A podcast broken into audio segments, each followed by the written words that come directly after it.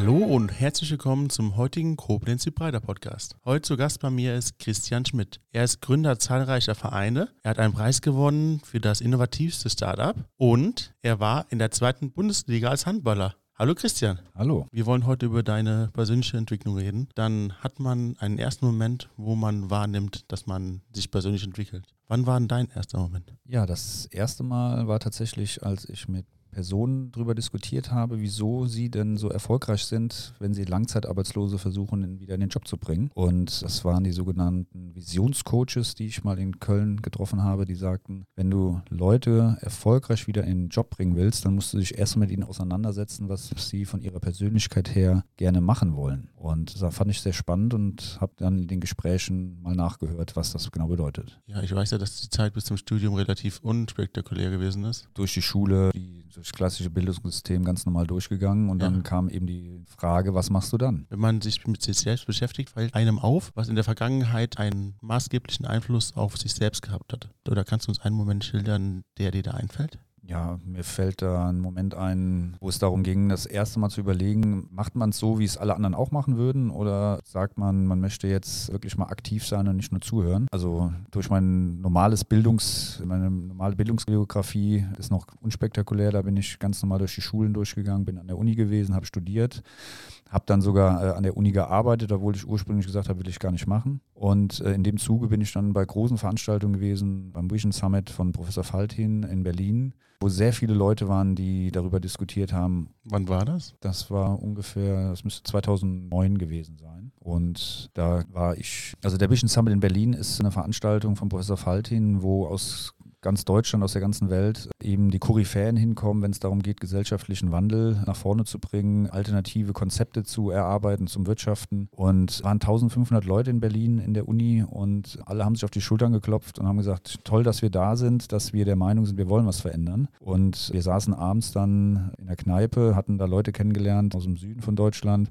und fragten uns, ob wir dann am nächsten Tag überhaupt nochmal hingehen sollen. Was habt ihr dann gemacht? Seid ihr dann am nächsten Tag wieder hingegangen? Oder? Ja, wir sind hingegangen, hatten uns aber abgesprochen, gesprochen, dass wenn wir denn hingehen, dass wir nicht einfach nur im Auditorium sitzen und zuhören, sondern dass wir was aktiv gestalten wollen. Und sind dann am nächsten Morgen zu Professor Faltin hin und haben ihn gebeten, uns mal fünf Minuten Zeit zu geben. Fragte, wieso denn? Ja, also keine Angst, wir wollen jetzt hier nicht irgendwie die Party crashen oder sowas, sondern wir wollen Einfach nur die Leute einladen, wenn sie wollen, sich mit uns zu vernetzen und ihre Ressourcen, ihre Möglichkeiten uns mal zu sagen, damit wir darauf agieren können und gemeinsam was gestalten können. Also wolltest du, dass die Leute nicht nur reden, sondern auch was tun? Genau. Ne? Also du musst überlegen, da sitzen aus der ganzen Welt 1500 Leute, die haben Kompetenzen, Ressourcen, Möglichkeiten und du bist da zwei Tage in Berlin und du redest nur darüber, dass du was verändern willst, aber nicht wie du es verändern willst. Und wenn du nur sagen würdest, lass uns mal A, B machen, da wären so viele Ressourcen im Raum, die würden sagen, ja geht, können wir sofort machen. Und dann haben wir gesagt, das ist doch so ungenutzt Zeit, dass wir dann gesagt haben, wir haben draußen im Foyer so eine riesen Bodentapete ausgerollt und haben gesagt, kommt bitte alle, die gerne was aktiv gestalten wollen, kommt raus, sagt uns euren Namen, was ihr, was ihr beisteuern könnt. Dann haben wir eine riesen Bodentapete, so eine riesen Mindmap aufgebaut äh, mit Leuten, die was zu sagen haben. Also jetzt nicht zu sagen im Sinne von, ich will nur reden, sondern ich habe was anzubieten, was man gestalterisch mit, mit einbringen kann. Ja, und als dann die Veranstaltung rum war, haben wir uns uns hingesetzt und haben ein Barcamp organisiert, um Projekte zu initiieren mit diesen Leuten, die wir dort kennengelernt haben. Durftet ihr dann wirklich auf die Bühne gehen und hat dann Zeit, den Leuten zu, vorzustellen, was ihr da machen wollt? Ja, genau. Also Professor Faltin wusste zwar nicht genau, was wir vorhaben, weil wir es selber noch nicht genau wussten, äh, aber Dirk ist damals äh, hochgegangen und sagte, nicht einfach nur sitzen wollt, äh, dann hebt mal euren Arsch hoch und kommt mal raus. Und alle guckten erst, was, was ist denn jetzt los? Ja, äh, auf dem Programm steht doch was ganz anderes. Und ja, als wir dann rausgegangen sind so und die ersten dann geguckt haben, was da los ist, war auf einmal das ganze Foyer voll. Und das war wirklich eine geile Situation, wo man gesehen hat, wenn mal nicht nur geredet wird, sondern wirklich agiert wird, dass viele auch wirklich ins Handeln kommen. Was ist dann mit dir passiert in dem Moment? Also mir war auf einmal klar, dass ich auch meinen Weg, den ich bis dahin gegangen bin, mit dem Leiter des Gründungszentrums an der Uni, nicht mehr mein Weg ist, den ich weitergehen will. Das war zwar jetzt noch nicht der Punkt, wo ich auch dann entschieden habe, mich also zu kündigen an der Uni, aber das war so der erste, der zweite Impuls eigentlich, der mir gesagt hat, wenn du was verändern willst, hast du gerade ein Umfeld gefunden, die es auch wollen. Und wenn du gemeinsam was gestalten willst, ist jetzt, glaube ich, der richtige Zeitpunkt, was zu ändern in deinem Leben. Was hast du denn danach gemacht? Du hast jetzt erfahren, dass wenn man aktiv mitwirkt, dass man auch was erreichen kann. Menschen, die auch was machen wollen, motivieren muss, damit sie es auch tun. Was hast du denn danach gemacht? Das war ja die erste Aktion, die du gestartet hast. Ja, äh, die, Aktion, die darauf quasi gefolgt ist, war, wir haben ja eigentlich Geld bekommen vom Bundesministerium, dass wir Gründungsveranstaltungen äh, in Köln machen. Also mit der Uni Köln, mit der Sporthochschule und mit der Fachhochschule. Und wir hatten dann ein Programm und ich bin hingegangen und habe gesagt, obwohl wir das jetzt machen sollen und dafür Geld kriegen, tun wir das nicht mehr. Was sind denn Gründungsveranstaltungen? Wir haben Vorträge von Gründern, die eben andere motivieren sollen, auch zu gründen. Wir haben auch da schon was Innovatives nach meiner Meinung gemacht. Wir sind hingegangen und haben ein Gründerkochen veranstaltet, weil wir haben gesagt, wenn du ein Gründungsteam haben willst und wirklich wissen willst, ob du mit jemandem gründest, dann musst du ihn, das ist immer wieder auch beim Thema Persönlichkeit, dann musst du die mhm. Persönlichkeit kennen. Und die Persönlichkeit erkennst du nur dann, wenn du in Situationen bist, wo keiner mehr sich verstellt, keine Maske hat oder irgendwas repräsentieren will, sondern wo er wirklich real ist. Und da ist das Kochen ein sehr gutes Instrument,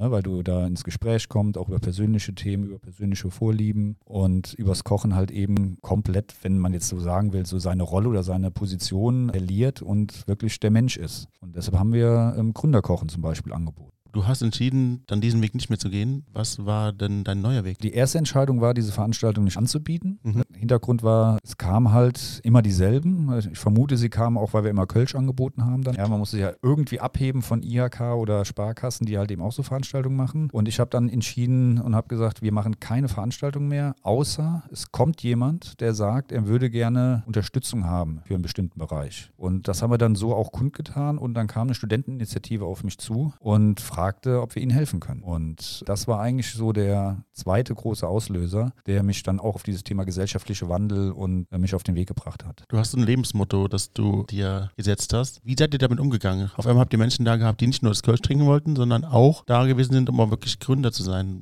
Wie hat sich das entwickelt? Ja, als wir eben gesagt haben, wenn ihr von uns Unterstützung wollt, müsst ihr erstmal auf uns zukommen. Ja, kam, wie gesagt, eine Studenteninitiative. Früher hießen die SAIF, heute heißen die Enactus. Das gibt es bundesweit. Studenten, die pro bono für soziale Initiativen ihr Wissen aus dem Studium zur Verfügung stellen. Und das war so der Punkt, als er kam, Johannes Hill, und sagte, er hätte gerne Unterstützung. Da habe ich gesagt, was macht denn ihr? Ich habe noch nie was von euch gehört. Da hat er gesagt, ja, wir haben jetzt 14 Tagen unsere äh, Veranstaltung, unser National Cup, wo wir halt eben zeigen, was wir so machen. Komm doch dazu. Da habe ich gesagt, gut, klar, habe ich Zeit, bin hingegangen. Und das war sozusagen wirklich, wo ich das erste Mal so geflasht war davon, was man machen kann, was man erreichen kann, selbst als jetzt in dem Falle Student, der noch nur ein bisschen was gelernt hat an der Uni, um es jetzt mal übertrieben zu sagen. Und ja, das waren Projekte von Aufklebern am Monitor. Ne, schalte ihn aus, damit du CO2 sparen kannst. Ne, musst überlegen, das ist schon ein paar Jahre her. Ne, also für heute ist das normal. ja. Wie gesagt, das war 2009, 2010 in dem Dreh. Bis hin zu Projekten in Südamerika, wo Frauen Unterstützung bekommen haben, Geld zu verdienen, damit sie, weil sie dann finanziell unabhängig waren, aus der häuslichen Gewalt ihres Ehemanns raus konnten. Und das waren Projekte, die Studenten mit unterstützt haben. Und da habe ich gesagt, wow, also wenn Studenten sowas verändern, sowas sowas hinkriegen können, wieso sollten wir das nicht auch können? Und das war so der erste Impuls, wo ich gesagt habe, klassisches Wirtschaften, also klassische Unternehmen, die kriegen das Know-how auch bei der IHK, die kriegen das bei, wie gesagt, bei den Sparkassen oder bei allen anderen Gründungszentren, die es da gerade in Köln auch gibt, die brauchen mich nicht. Und da habe ich dann entschieden, wie gesagt, für soziale Initiativen oder für diejenigen, die gesellschaftlichen Fortschritt, also was für mich Fortschritt ist, eben Gemeinwohl und soziale Verantwortung zu übernehmen, dass ich die unterstützen möchte. Was hast du mit diesem neuen Impuls dann angefangen? Als erstes habe ich direkt vor Ort jemanden unterstützt, der dann auch auf mich zukam, in dem Fall Räume haben wollte für eine Veranstaltung, die er in Köln gehalten hat. Dem habe ich einen ganzen Hörsaal dann gemietet und bin da hingegangen. Kurz nach Feierabend dachte, da sitzen vielleicht nur 30, 40 Leute. Ne? Es ging halt eben um Sozialunternehmer. Da wusste ich noch gar nicht so richtig, was ein Sozialunternehmer ist. Ja, ich hatte zwar mal von Social Business und mit Yunus und so gehört, aber gesehen hatte ich noch keinen, wenn man es mal so formulieren will. Und ja, ich ging da hin, meistens zu der Zeit immer so ganz knapp, bevor es losgeht, machte so die Hörsaaltür auf und die war komplett voll. Also alle Stühle waren besetzt, selbst die Treppen waren besetzt mit Leuten. Und das war der entscheidende Moment, wo ich gesagt habe, ich kündige und ich will für Sozialunternehmer, für Sozialinitiativen unterstützend tätig werden. Weil wie gesagt, es waren, er hat Leute vorgestellt, drei Leute, die mit ihrem Projekt für Chancengleichheit sorgen, Integration sorgen, Menschen mit psychischer Erkrankung wieder in ein Arbeitsleben reinbringen. Und die haben sich nur vorne vorgestellt. Und er hat erzählt, er möchte in Köln das Social Lab gründen in dem solche Initiativen unterstützt werden. Und wie gesagt, da saßen 300, 400 Leute, die sofort aufgestanden sind haben gesagt, wir wollen dabei sein, wir wollen unterstützen. Und so eine Welle an Begeisterung habe ich damals nicht gesehen. Habe ich damals Tränen in den Augen gehabt und jedes Mal, wenn ich mich daran erinnere, kommt es mir auch wieder freudig äh, in Erinnerung. Also hast du immer weiter, bist immer tiefer in die Materie reingegangen, hast dich mit Charity und Menschen helfen, deiner Umgebung helfen beschäftigt. Also hast du durch die verschiedenen Impulse, die dir verschiedene Ereignisse gesetzt haben, entschieden, dich dann für Charity-Zwecke einzusetzen? Ja, also der wirklich ausschlaggebende Punkt war die Offenheit. Ja, also du musst vorstellen, ich war Gründungsberater, es ging um Gründungen in und ums Internet und da hat dir keiner erzählen wollen, was er denn vorhat, weil die haben alle Angst, man könnte die Idee klauen. Und auf der anderen Seite hast du da Leute, die sagen, sie wollen hier äh, Chancenwerk, Moral, Wural, wir wollen Kinder, Jugendliche, das war auch das erste Mal so ein Bildungsthema. Wir, wir wollen eigentlich Nachhilfe von älteren Jugendlichen mit Migrationshintergrund für die Jüngeren anbieten, weil das auf Augenhöhe ist und nicht, da ist jemand draußen, der dir von oben wie ein Lehrer erklärt, was du tun musst. Und das war der Punkt, wo ich gesagt habe, ey, das sind, das sind so tolle Projekte, die will ich unterstützen und sie teilen dein, das Wissen mit dir, damit du mit dem Wissen auch was Gutes machen kannst. Und das war so komplett konträr zu dem Start-up-Gründungsgeschehen, mit dem ich in der Uni die ganze Zeit beschäftigt war. Und da habe ich halt eben entschieden, ey, umgib dich doch mit den Leuten, wo es Spaß macht, sich zu unterhalten, die sich auch mit dir unterhalten wollen, die ihr Wissen teilen wollen. Und das war eigentlich das, was ich auch gemacht habe. Also ich habe gar nicht jetzt tief gelernt oder mich reingearbeitet, sondern ich habe mich einfach mit Leuten unterhalten und habe mich getroffen.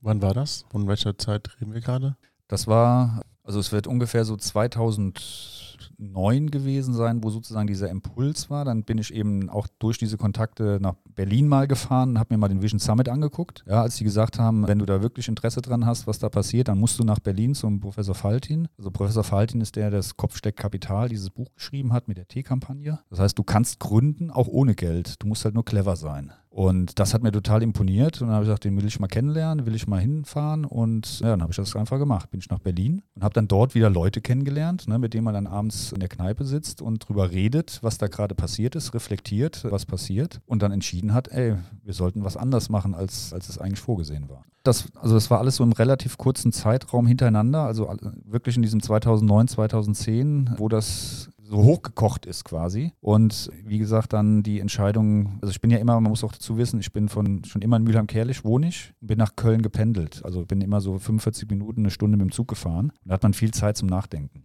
Vor allen Dingen, wenn man abends Familie zu Hause hat, dann eben auch Kinder selber bekommen hat und äh, man nach Hause will und man sitzt dann im Zug, weil man noch Diskussionen in der Uni hatte, wird es dann später. Ne? Man bekommt den Zug nicht, dann muss man eine Stunde später mit dem Zug fahren. Und irgendwann war der Punkt, wieso machst du das überhaupt? Ja, also wieso bist du nicht zu Hause bei der Familie, sondern bist irgendwo im Zug und ärgerst dich? Und wie gesagt, dann kamen diese Punkte, die positiven Punkte, wo ich gesehen habe, da kann man was bewegen. Und dann ist bei mir die Entscheidung gefallen, zu kündigen. Also ich wäre noch zwei Jahre in Anstellung gewesen in diesem Förder in diesem Projekt als Gründungsleiter des Gründungszentrums, aber ich hatte keinen Bock mehr. Ich habe gesagt, ich weiß zwar nicht, was ich jetzt mache oder wo die Reise hingeht, aber so geht es nicht weiter und habe dann eben gekündigt und habe gesagt, ich unterstütze Initiativen und wo mich die Reise hinführt, das werden wir mal sehen. Das war bestimmt ein schwerer Moment für dich, weil du hast dich echt entschieden zu kündigen, ohne zu wissen, wo es danach hingeht.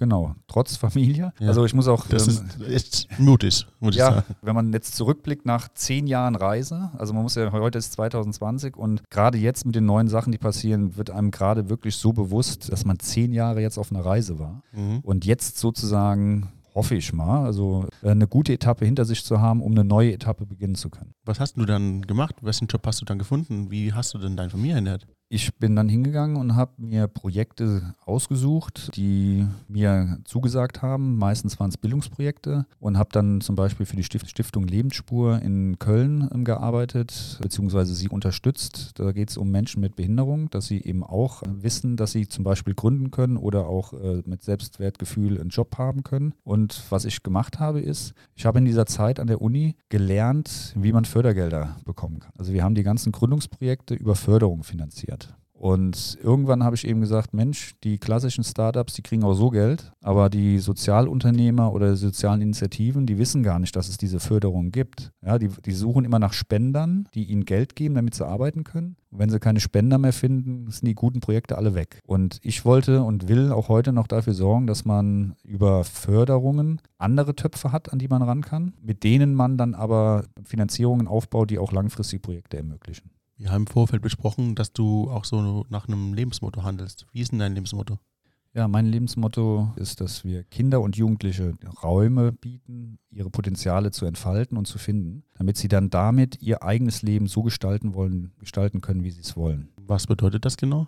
Das bedeutet, dass wir in der Bildung, wie sie heute stattfindet, keine großen Entfaltungsmöglichkeiten für Kinder haben, sondern sie werden nach Lehrplänen und anderen Dingen sozusagen äh, ausgebildet, die noch aus vergangenen Anforderungen rausgekommen sind. Aber die Welt verändert sich ja gerade. Ne? Keiner weiß genau, was passiert und was in Zukunft noch gewünscht, gewollt ist, wenn man es so formuliert, oder andersrum, was, was man mit seinen Potenzialen alles Positives verändern kann. Und wenn wir die Gesellschaft und die Welt positiv verändern wollen oder weiterentwickeln wollen, dann müssen wir alle Potenziale, die es hier gibt, einsetzen und Kinder und Jugendliche haben Riesenpotenziale. Sie werden aber leider im heutigen Bildungsweg eher verlernt. Und da wollen wir eigentlich was entgegensetzen, dass man es schafft, das nicht zu verlernen, als Kind neugierig zu sein, zu entdecken wollen, zu erforschen oder auch mal zu scheitern und was so Neues zu probieren, hinzufallen, wieder aufzustehen. Und das wollen wir entlang des ganzen Lebens ermöglichen, sich dadurch weiterzuentwickeln, aber insbesondere eben bei den Kindern, weil die sind eben unsere Zukunft. Im Intro habe ich erwähnt, dass du verschiedene Institutionen gegründet hast und Vereine, die Menschen helfen sollen. Was für Vereine sind das denn, die du da gegründet hast? Ich denke mal, das ist die Konsequenz aus dem, was du alles erfahren hast in 2019 und 2010. Ja, also es sind entweder Fördervereine, die für andere Zwecke Gelder sammeln, oder eben jetzt vor allen Dingen in der Vergangenheit Vereine, die eigene Bildungsträger, Bildungsinstitutionen aufbauen wollen oder eben diese unterstützen. Wollt ihr eigene Schulen aufbauen, in denen vermittelt wird, was du eben erzählt hast? Unter anderem auch. Also eine Partnerin hat sogar schon ein fertiges Schulkonzept, was von der Landesschulbehörde genehmigt ist. Also Bildung ist ja Ländersache bei uns in Deutschland und man braucht, um Schulen aufzumachen, eben auch die Genehmigung. Wir haben eine Grundschule, die wir sofort starten könnten, wo es an der Finanzierung hängt. Ne? Da kam ich damit ins Boot, um eben zu schauen, wie kann man das finanzieren. Aber auch, wenn du Schule als eine, ein Ort der Begegnung siehst, wo man sich bei anderen etwas abschauen kann, dann wollen wir quasi eine Lebensschule bauen. Das heißt, wir wollen eben diese Begegnungen mit anderen Menschen ermöglichen, wo man sich was abschauen kann, was Positives, weil das ist für uns Lernen. Ihr habt vor kurzem auch einen ganz neuen Verein gegründet. Wie heißt der? Was ist das für ein Zweck, den der verfolgt? Ja, wir haben Anfang dieser Woche den Verein Euglobia gegründet. Die Namensfindung hat ein bisschen gedauert. Es ist ein Wort aus Utopia und global. Wir wollten das gemeinsam verbinden. Also Utopia als das, die positive Utopie, also etwas, was möglich ist, ein glücklicher Ort zu sein. Aber äh, wir wollten auch mitgeben, dass wir damit eben auch global was verändern wollen. Also wir wollen jetzt nicht hier bei uns in der Region irgendwie eine Kommune aufmachen, wo wir alle glücklich sind, sondern wir wollen dadurch, dass wir den Menschen in den Mittelpunkt stellen, der, er, der Mensch sich entwickelt, so wie er möchte, mit seinen Potenzialen, mit seinen Interessen, damit er auch glücklich arbeiten, glücklich leben kann, wollen wir eben auch eine positive Wirkung auf die gesamte Gesellschaft und dann, wenn man es international sehen würde, auch global erwirken. Du hast uns erzählt, dass du im klassischen Schulsystem nicht genug Platz hattest, um dich zu entfalten. Ja, also gar nicht drüber nachgedacht, mich wirklich entfalten zu wollen, sondern einfach nur gefolgt. Und dadurch hast du verschiedene Institutionen gegründet, die bis heute noch Bestand haben und vor allen Dingen sich im Bereich der Bildung aktiv aufstellen, was dazu geführt hat, dass mir klar wurde, dass eben dieses Lebensmotto mein Lebenmotto ist, die Kinder und Jugendlichen zu unterstützen, sich zu entfalten und neue Bildungswege einschlagen zu können. Möchtest du unseren Hörern am Ende noch etwas mit auf den Weg geben? Ja, mutig zu sein. Also ich habe auf meinem Weg, äh, den ich ja eingeschlagen habe, mit, mich mit vielen Leuten unterhalten, viele getroffen und alle sagen immer, das ist toll, was ihr vorhabt. Es fehlt aber dann meistens den Weg mitzugehen, also selber seinen Pfad zu verändern und, und einen neuen Weg einzuschlagen. Und da will ich eigentlich nur den Impuls setzen, äh, mutig zu sein und wirklich seinen Ballon mal zum Steigen zu bringen. Also wir benutzen immer so ein Bild des Heißluftballons. Wenn du für etwas brennst, dann kannst du mit deinem Ballon hochsteigen. Und wenn du dann da oben bist, dann hast du auf einmal eine ganz andere Perspektive. du siehst weiter, dein Horizont erweitert sich, du erkennst auf einmal, dass das ein Wald ist und nicht nur drei Bäume, bei denen du da vorne gestanden hast. Und den Mut zu haben, in so einen Ballon mal einzusteigen. Also das ist für mich das klassische Bild. Ich glaube, jeder wenn er als Kind oder als junger Erwachsener einen Heißluftballon am, am Himmel sieht, meint er, oh, da will ich auch mal gerne mitfliegen. Aber wenn wir heute fragen würden, wer ist denn Heißluftballon geflogen, wären das die wenigsten sein. Und das ist quasi das, was ich meine. Habt Mut, mal in einen Heißluftballon, in den eigenen zu steigen und zu erfahren, wofür man brennt und dann diesen Weg zu gehen, mal sehen, wo der Weg einen hinführt, weil der Wind treibt dich dahin, wo du hin möchtest. Aber um zu einem Ziel zu kommen, brauchst du Orientierung und das bieten wir gerne an. Das ist der Grund, wieso wir den Verein gegründet haben. Wir wollen Leuchttürme unterstützen, die anderen Orientierungspunkte geben, wo könnte es im Lebensweg hingehen, wenn ich positiv die Gesellschaft verändern will. Vielen Dank für die tollen Schlussworte. Schön, dass du da gewesen bist. Schön, dass ich da sein durfte. Und ich hoffe, dass wir uns dann bald wiedersehen. Ja, würde mich auch freuen, wenn wir viele, viele weitere Impulse setzen können für die Region und aktiv was bewegen. Dann werden wir mal sehen, was wir in der Zukunft alles hinkriegen. Da sind wir alle gespannt. Dann verabschiede ich mich von dir und wünsche dir noch einen schönen Tag. Ja, vielen Dank und bleib gesund.